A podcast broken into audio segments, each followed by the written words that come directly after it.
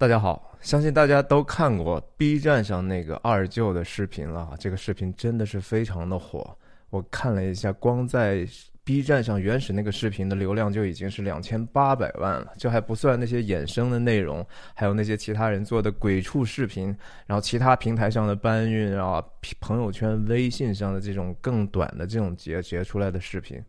那我相信这个二舅的故事已经是一个家喻户晓的事情了。我今天想跟大家也分享一下我的观感和一些浅见。我是徐亮，我人在美国加州旧金山湾区，和大家通过电影和泛文化的话题探究人生的意义。希望你喜欢和订阅我的频道。那这个故事当然说成功肯定是有它非常多的理由的哈，甚至就是说它打动人的这个地方，其实是一些很朴素的，让我们每个每个每个人都可以感知的东西。它既对农村的中国当代农村的生活，甚至一些跨时代的一些变迁，做了一个非常有趣味的，但同时有很多细节的白描的这样的一个。讲述哈，然后同时呢，我们确实看到这个二舅身上他有很多的天赋哈，他真的是一个能工巧匠，是一个心灵手巧的人。我们生活中见过这样的人，当我们见到这些人的时候，我们真的是很喜欢，即使他们干活的时候，我们就愿意在旁边看，因为那个东西本身它就是一种美。所以，他如果这个故事是完完全全是真的的话，它里头那个美善哈，这个是不容忽视的。我觉得也是值得光大的，也特别恭喜这个 UP 主叫一哥猜想哈。啊，希望他以后还能够继续讲述他生命中的这些遭遇和故事，也也希望有更多的年轻人有这样的一个热情，有这样的一个愿愿望和，然后把他们的努力去放在这样的一个民间叙述里头去哈。这个事情其实挺有意义的，我真的觉得说这个视频里头它有很多。真的不加粉饰的东西，但是当然也有一些，我也有其他的一些想法，我们就慢慢聊哈。首先，我们说说，就说这个二舅是的美德啊，我当然觉得，简而言之，他当然就是在逆境之下没有自爱自怜，然后自强不息，然后他也对周遭的人给予无私的奉献和爱哈，然后给他们服务，这个这是一个。不用讲的哈，我们看到这样的事情的时候，都会一定会觉得说被打动，然后被激励，也觉得说我们应该去行出来这样的一个生活的方式。那我想，这个 UP 主本身自己在最后讲的时候，就说我也应该过一个更。是我记得是充实还是丰满的人生哈？我希望他的那个解读不是说好像二舅的这个生活就不丰满，他就好像是有一点点很很可怜。其实二舅并不可怜哈，他在他的这个可能的这个境遇里头，我觉得他活出来一个其实挺精彩的人生哈。当然，这个精彩的人生，有的人说了，有可能只是被这个 UP 主多多少少包装出来的，但是不是哈？我觉得就说人活着有时候就是一个活的最后就实际上你活了一个故事。你没有，你什么都留不下，但是你能只能够留下，就是别人对你的一些印象、一些回忆，甚至你的一些举动、你的一些话语对别人的这种影响，还在你你身后的那些上活着的人身上继续延续哈，这是一个非常非常有意思的事情。我们原经常听过一个，其实有一点点 有一点点鸡汤的理论哈。教就说我们说爱有五种语言，对不对？然后有什么五种语言呢？首先是说，呃。陪伴，对不对？我们在这个二舅的故事里看到，这个二舅对他的妈妈啊，这种不离不弃的这种陪伴，甚至说，我觉得那一段 UP 主拍的和写的词非常的好哈，就是这个六六八八啊，然后这个每每隔十秒啊，每什么多少步，呃，非常的具象和和有趣味。然后我们确实从那样的一个细节上，就能感受到这样的一个对母亲的这种陪伴的爱。那第二种语爱的语言。当然就是服务哈，我们看到这个二舅，他是走到哪里都都想办法去帮助人修修补补，然后做一些其他的东西给别人。无论是是他去了北京那个堂弟的那个军队大院儿，对不对？还是说他现在在这个村里头，这是有实实在在的一些素材在支撑。然后第三种语言是礼礼物哈，就是赠予的这样的一个爱的语言。那我们也看到这个二舅在他自己妹妹，包括这 UP 主的他妈妈结婚的时候打的这。些家具哈，这是这是一种实实在在的一种礼物。然后还有服务，对不对？服务其实啊，刚才讲过服务。那第四第四第四种的这个爱的语言是亲密，第五种是言语哈。在这个二舅的故事里，我们可能比较少看到后面两个，就是亲密，它当然特指是这种肉体上的这种亲密哈，sexual 的这种亲密。那只是交代了一个二舅和另外一个有夫之妇的一个故事，等一下我们再说。那语言呢？其实我觉得说二舅看起来好像还是一个比较沉默寡言的人哈。我们在生活中也非常多的见到过这样的中国人的形象，但其实我觉得确实这是一个中国特别是男性的一个通病，就是我们不是特别会去用语言去表达我们的爱意哈。这是我我觉得每一个人其实还是应该。努力的去改进的地方哈，那当然还有一个我觉得很重要的二舅的一个特质，比如说他的这种饶恕哈，他第这个视频里头有一段他讲到，就是说有一天这个二舅在路上遇到当年给他打针打四针以至于致残的那个医生，他然后那个医生跟他跟二舅讲说啊，要是在今天我早被告倒了，得承包你一辈子。然后二舅笑着骂他一句，一瘸一拐的又给人干活去了哈。这个我觉得就是一个其实也很高尚的一种品德。就是说，圣经上有一段叫“爱的箴言”的这样的一段经文哈，是使徒保罗在这个格林多前书里头写的。他是这么写的：“爱是恒久忍耐，又有恩慈；爱是不嫉妒；爱是不自夸，不张狂。”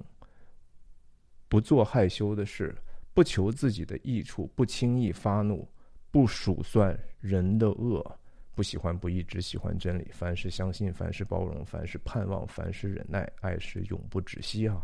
就是最后一句，爱是永不止息。其实更多的意思是说，爱是不会失败的。在这个世界上，你做什么都有可能失败，但是爱是不会失败的。那刚才这一段话里头有一句话讲到，就是说不计算人的恶哈，在这个和医生的这个互动的当中，我确确实我们能够看到二舅的这个二舅可不可以说用一个法律的武器，就说这个确实是你给我造成的实际上的心理上的各种各样的困难。我还是可以追责，这是有可能的哈。特别是说，在一个像美国这样的，就是说诉讼已经成为一种文化哈，那律师天天就是恨不得你们人间有各种各样的争端的这种地方呢，这个事情很容易变成一个很 ugly 和很丑陋的一个恶战。但是我觉得二舅之所以这样做，一方面他心里头接受他自己的这样的一个命运哈。他肯定会觉得说，医生当时帮他打针，真的是为了救他，不是为了害他，对不对？医生也是好意，但是医生的医术和当时的这种条件，和当时，而而且总体来讲，人确实都是非常无知的哈。然后特定的时机，事儿赶事儿，造造成了这样的一个悲剧，难道他就要跟这个人从此就结仇，然后甚至？把他的生活也毁坏嘛？二舅没有这样选择去做哈，这是一个非常非常高尚的一个事情。那我们也讲到这些这些美好的地方，我也觉得说，从这个片子片子视频的角度来讲，我特别喜欢这个视频一开始的，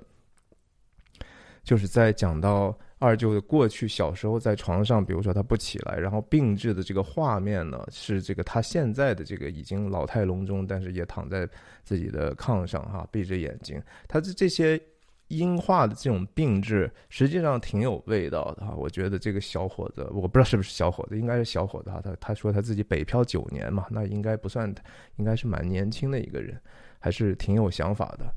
但是从另外一个角度说，这个故事呢？它确实有很多精彩的细节哈，然后特别是能够满足我们很多其实对生农村生活和残疾人的状态不够了解的人的好奇心。我们真的听到了很多完全从未知道有这样的事情的一个很有意思的这样的一个体验。但是从故事的角度来讲，确实二舅的这个作为一个角色，他其实从决定要下床之后。然后一直到结束，没有太大的一个角色上的变化哈，或者说其实肯定在生活当中是有的，就像这个创作者。呃，UP 主也说了，说正常人的生活好像就是非常的平淡，得快进什么快快快快进一万速度的那种才能够有点点故事。可是故事就是这样的哈，这就是为什么这个影视啊、文学啊，大家其实是所谓的源于生活、高于生活的，它必须得打造一出一个戏剧化的。这种事件的序列，然后通过人物在这个事件序列中每一次的选择，其实在定义这个人物的性格啊。这也是我们一边是看剧情，其实一边在看人嘛。那实际上我的一个理论总是说，事情不是特别重要，而是人特别的重要哈。从这个角度来讲呢，其实这个故事就是一直是用一种非常高强度的情节和细节来拖着我们走，但是这个。没有太大的变化。那我比较个人，从从个人的话，这是完全个人的感觉。我不是特别喜欢这个解讲说稿里头，呃，一些掉书袋的地方哈。这当然这是个风格的问题了，只是我就是觉得。那个那些地方写的过于就是工匠匠心太太明显哈，比如说扯到这个皮蓬和乔丹哈，当时这个上下文是说姥姥和二舅的这样的一个比喻，当然说它有它的趣味，但是我同时觉得说好像又把我们观众从那个二舅的环境中抽离到一个城市生活中的那种。Perspective 啊，当然这也是 UP 主的 perspective，但是哎，这是 again，这是我个人的意见，包括引用这个汪曾祺也好，齐王也好哈，是我觉得如果是更白描一些，或者说更主观但是更真诚一些的呢，也许会更有意思哈。那另一方面，我觉得说二舅这个角色还是多多少少太过完美了。我我们知道他有一些小的问题，比如说。也不算小吧，但是比如说他和这个有夫之妇的这些事情，但是总体来讲，他还是一个比较像雷锋式的一个人物。就说我不知道现在中国还是不是继续在在课本里头教大家这个雷锋的这个事迹啊。但我其实从小我们学的时候，我至少就是觉得从小还是觉得有一点点距离，我不是特别能够理解这个雷锋的这些动机，这是我从小的时候就有的疑问哈。那长大之后读到一些关于幕后的更多的事情呢，我又我也是觉得说哇，其实印证了当时的一些印象哈。那二舅本身的这个。人人当然，他相信什么，这是他那个角色的一部分哈。二舅让我印象比较深的是说，在除了那些美好的地方之外，他去北京的那一次，那话外音的这个解说词是这么写的，就说二舅说改革开放很好，他也好，为什么呢？二舅说他公平。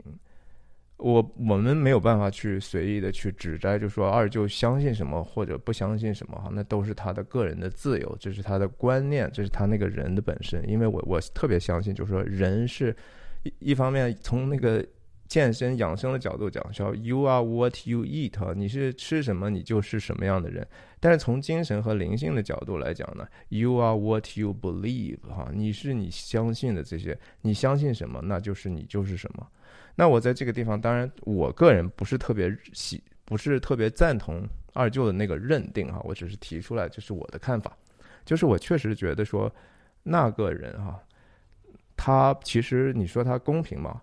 呃，其实未必哈，我觉得公平是这算怎么算是公平？是说结果平等就是公平吗？就是说大家一样穷的话就是公平吗？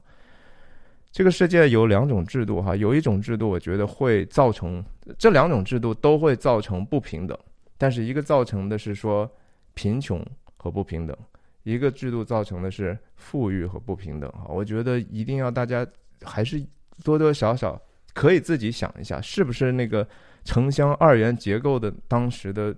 过去的中国是平等的呢？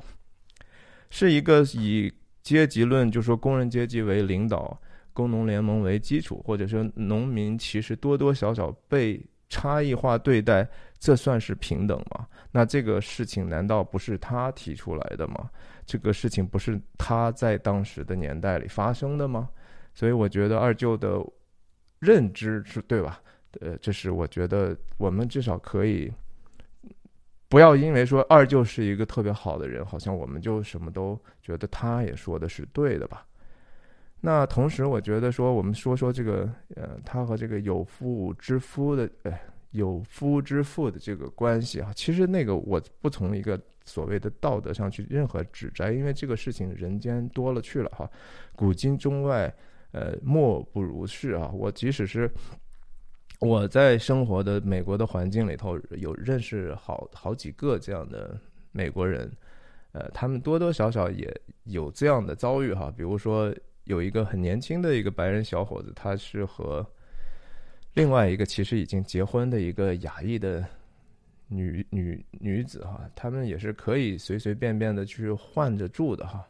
呃，然后甚至包括就说其实感情已经破裂了，但是为了需要继续有这个保险的这种支持呢，其实他们就是在婚内其实又完完全全各自都是自由的啊，这个事情就真的不。太多太多了哈，在在中国的我我从小长长大的环境里头也见过类似的故事，特别特别多。人嘛，为了自己的生存，为了自己的欲望，有时候一种权益和甚至有时候就是安全感哈，为了还排遣一些寂寞，所以这样做是你没有办法去去去对个人进行一个任何的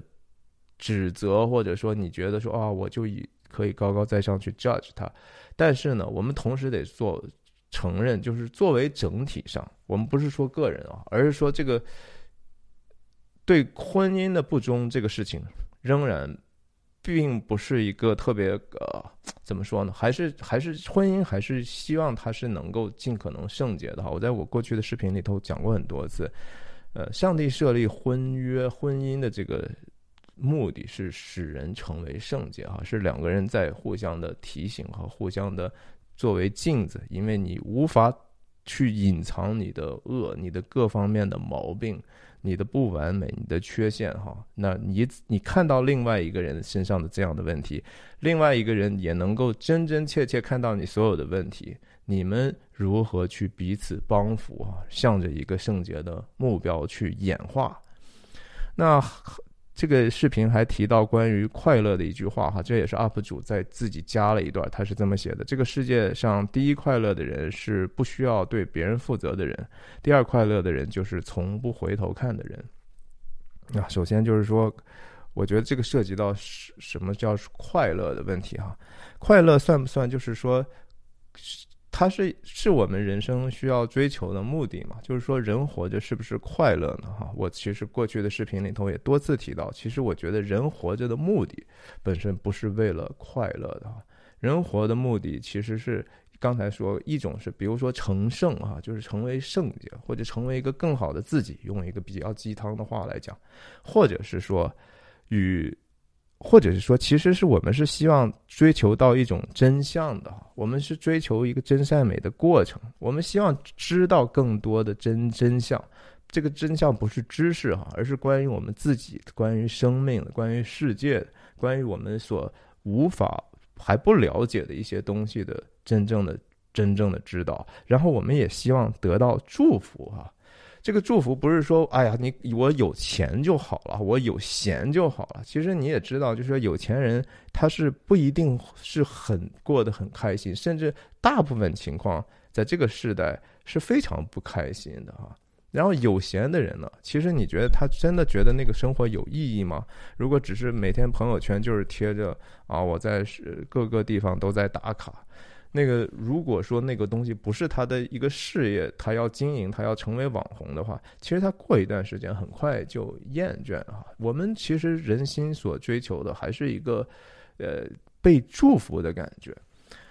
那什么是被祝福呢？我们是因为说通过身边的人给我们祝福吗？是说我们要仰赖于其他人的一种无，无论是说善意也好，连续也好。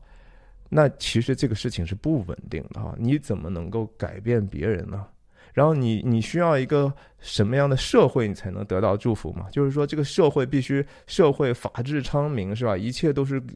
极有公义的，然后有秩序的，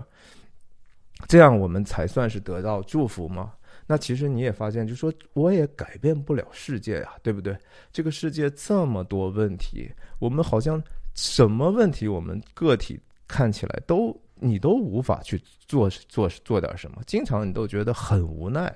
你就就是天天醒来就说，哎呀，我又开始，我明明知道什么样的世界可能是比较好的，但是好像所有的人都没有在为那个事情在努力哈，大家就蒙着眼睛继续这么瞎胡活着。但所以嘛，就是说，无论是借助他人也好，还是仰赖于世界也好，这个祝福好像都非常难以得到。那你怎么样？你自己能够祝福自己吗？其实也是突然的哈，你就觉得说你终终归是一个软弱的，经常就被 burn out 啊，就是很焦虑，然后你自己也知道自己非常的无知，然后非常的有限，然后还还在衰老中，然后最终还要死啊，然后这个时间还特别的短。你就觉得这个这算什么祝福呢？难道我们来这么世界上一趟，不就是等于和二舅一样受了一堆苦，有时候甚至受了一堆羞辱吗？在各种各种不不公平之间，哈，受尽各种的委屈，值得吗？那怎么才能有祝福呢？所以我的我的想最终要讲的点是说，祝福只能从一个超然的力量而来啊！这就是说，上帝的观念就是这样来的。上上天、老天爷、上苍，所有这些，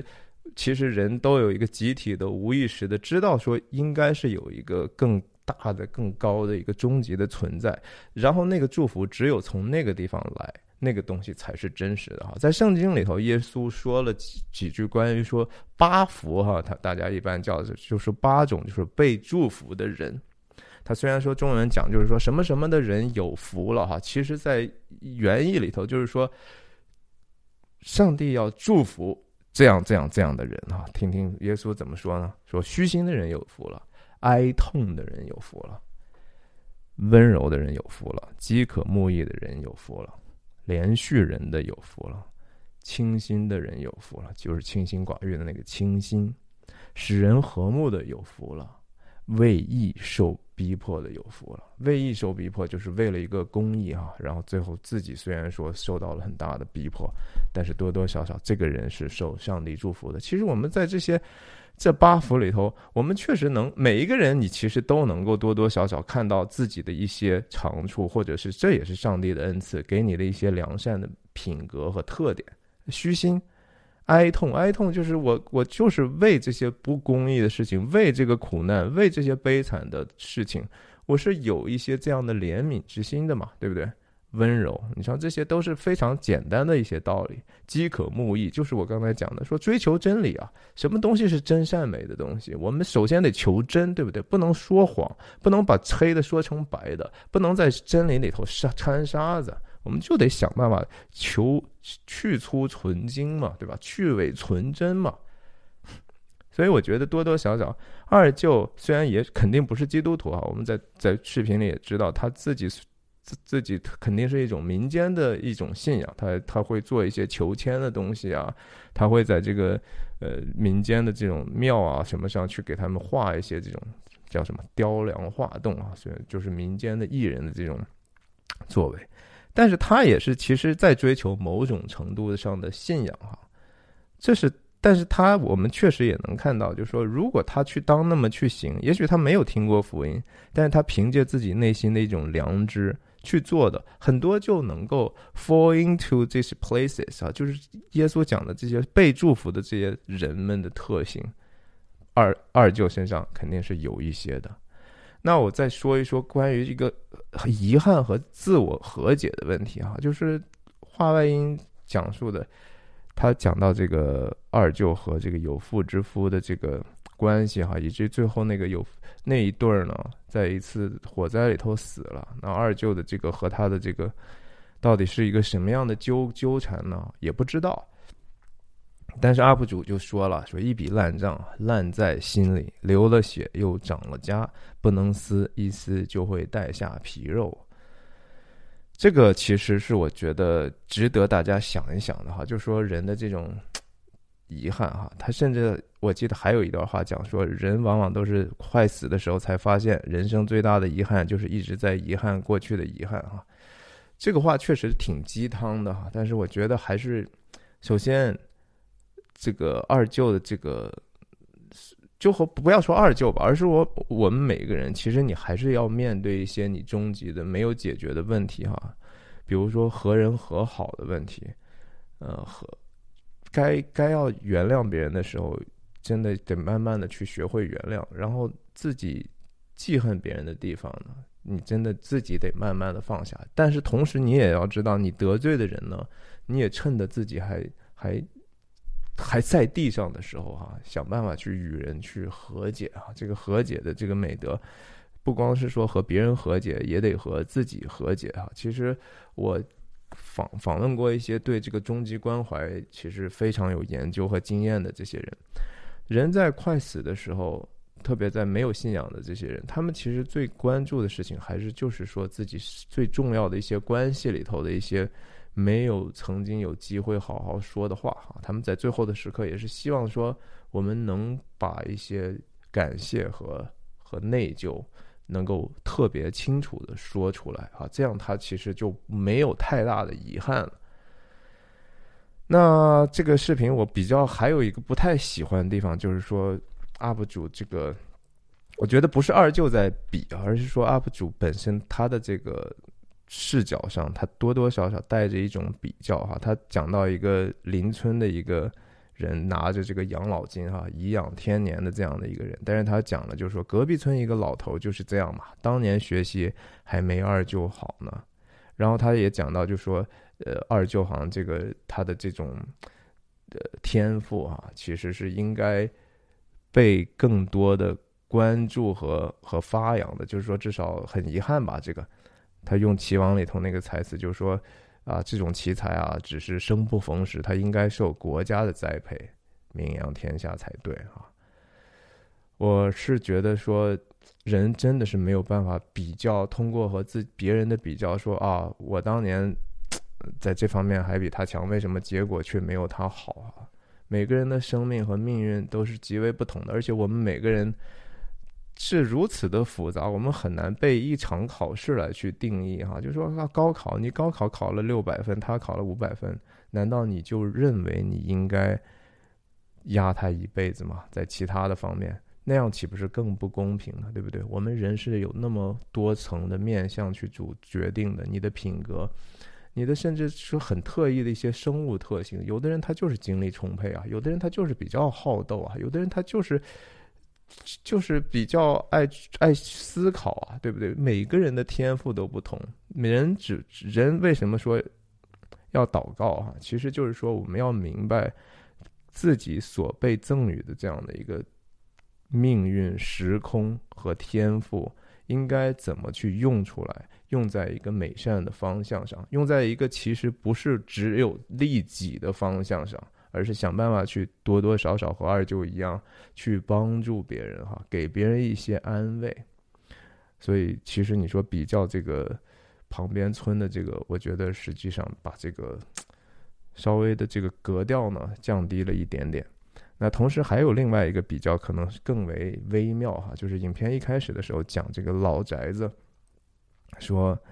他们在这个老屋生活，见他的时候。还没有美国多多少少，我觉得很微妙的踩了一下美国，也也就是说，首先这个屋子很很久了，是清朝是不是乾隆年间的时候，一九一七七七七八还七一七七四，其实美国你也很难讲，就是说只有说独立宣言的时候才算是美国哈。美国你到底说它的是一个土地呢，还是一种一种新的？人人的政治共同体所营造的这种体制或者社区呢，对吧？他你新英格兰的那十三州的时候，那就不算是美国吗？呃，早期的五月花，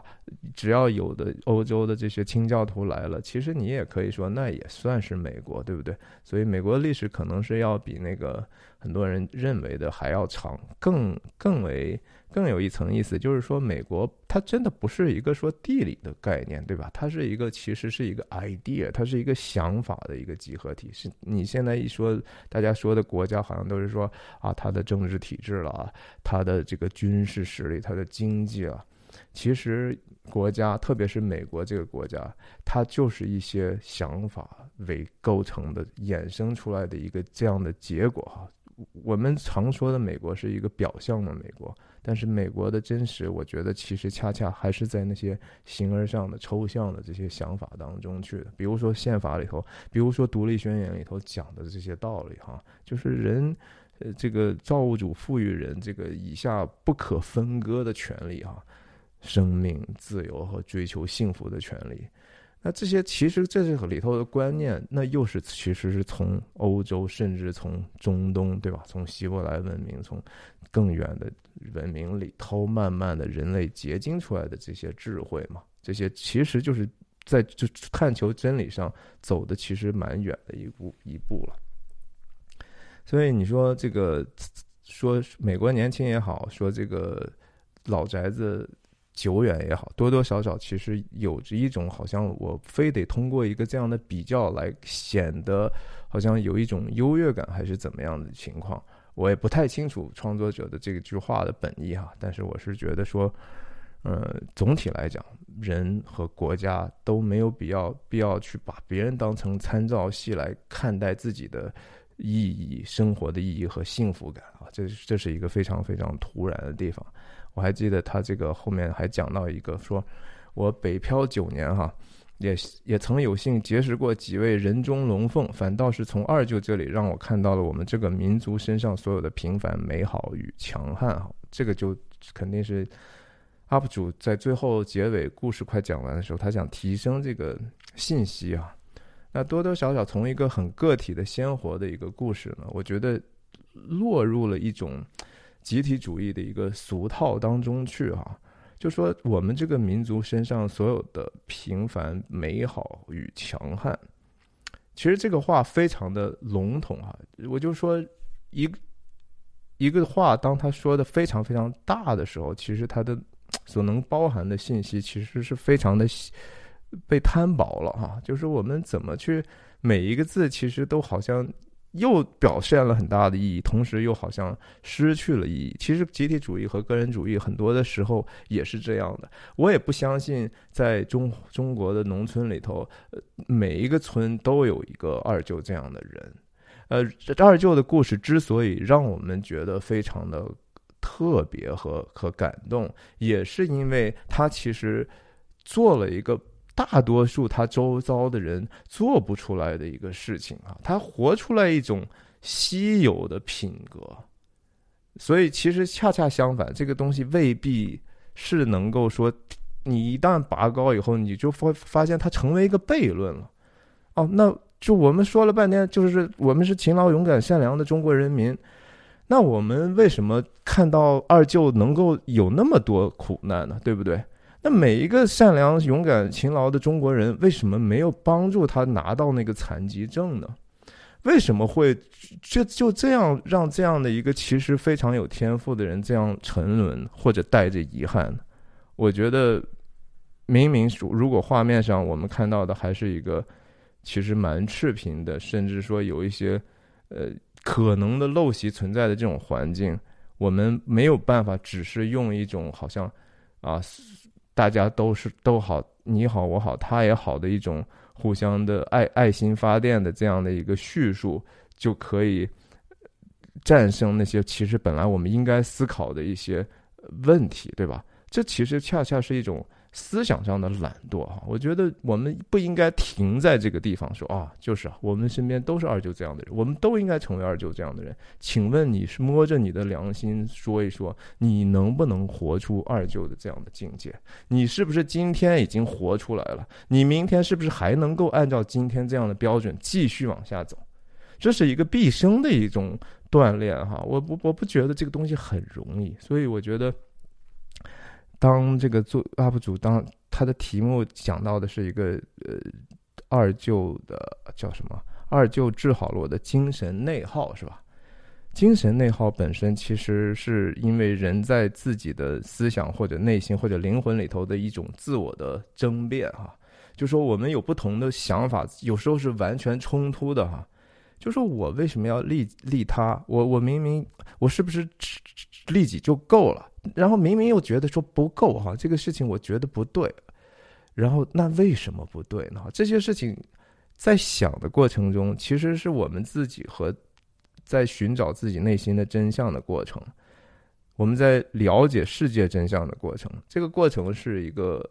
应该有的，而且应该继续内耗的一个事情哈，不能去不想，不能像二舅的那个伤，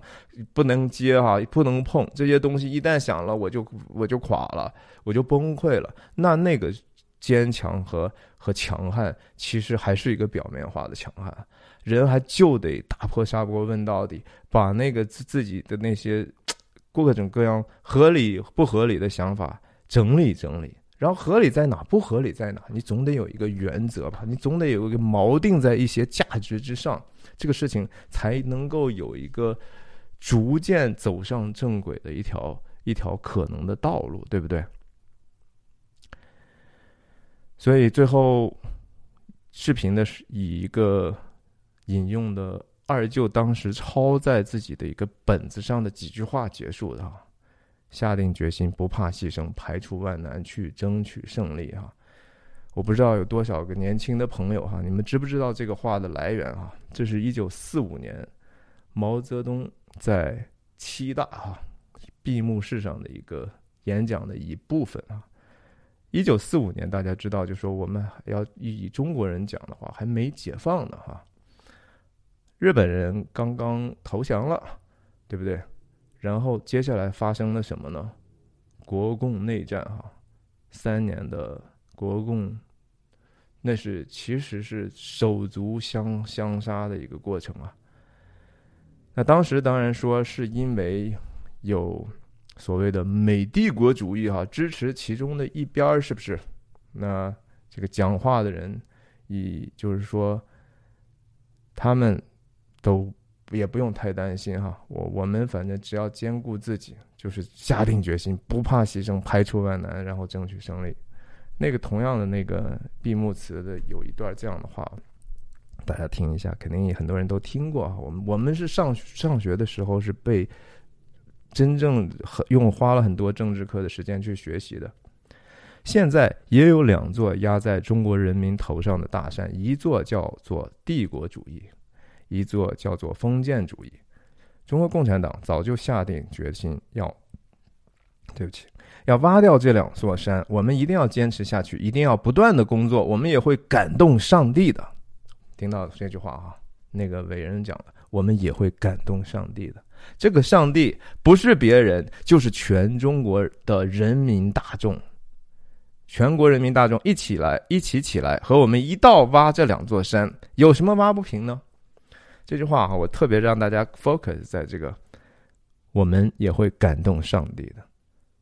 这个上帝不是别人，就是全中国人，全中国的人民大众。也就是说，我们也会感动自己的，感动中国嘛，对不对？我们自己感动自己吧，因为其实从来没有就什么救世主，也不靠神仙皇帝，都是神神鬼鬼，那都是唯心论的。我们唯物历史、唯物论的这些人。辩证法对吧？辩证唯物主义，辩证叫什么唯物历史观？没有这些东西，我们只需要感动自己就好了。那我觉得这个视频结束在这儿哈，还是让我多想了一些话。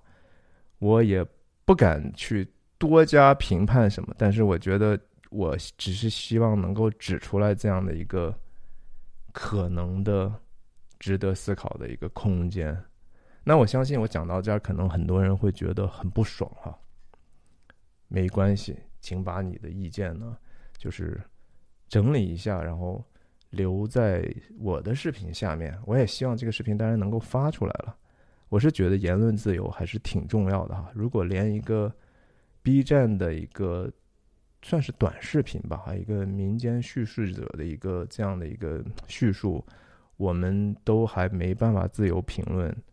那我你就想象一下，那些拥有更多资源的商业文化产品，它是可以用怎样的一种力量去不让你去评论？那我们涉及到社会公益、社会甚至伦理一些公共政策的是非的时候，你怎么又可能有任何能够表达自己意见的空间呢？所以。我们一方面特别的在意言论自由，一方面也警惕自己，尽可能把自己的话说准确啊，用一个比较理性的态度，营造一个好的、可持续的舆论环境。今天的分享就到这里，希望你也订阅我的频道，再见。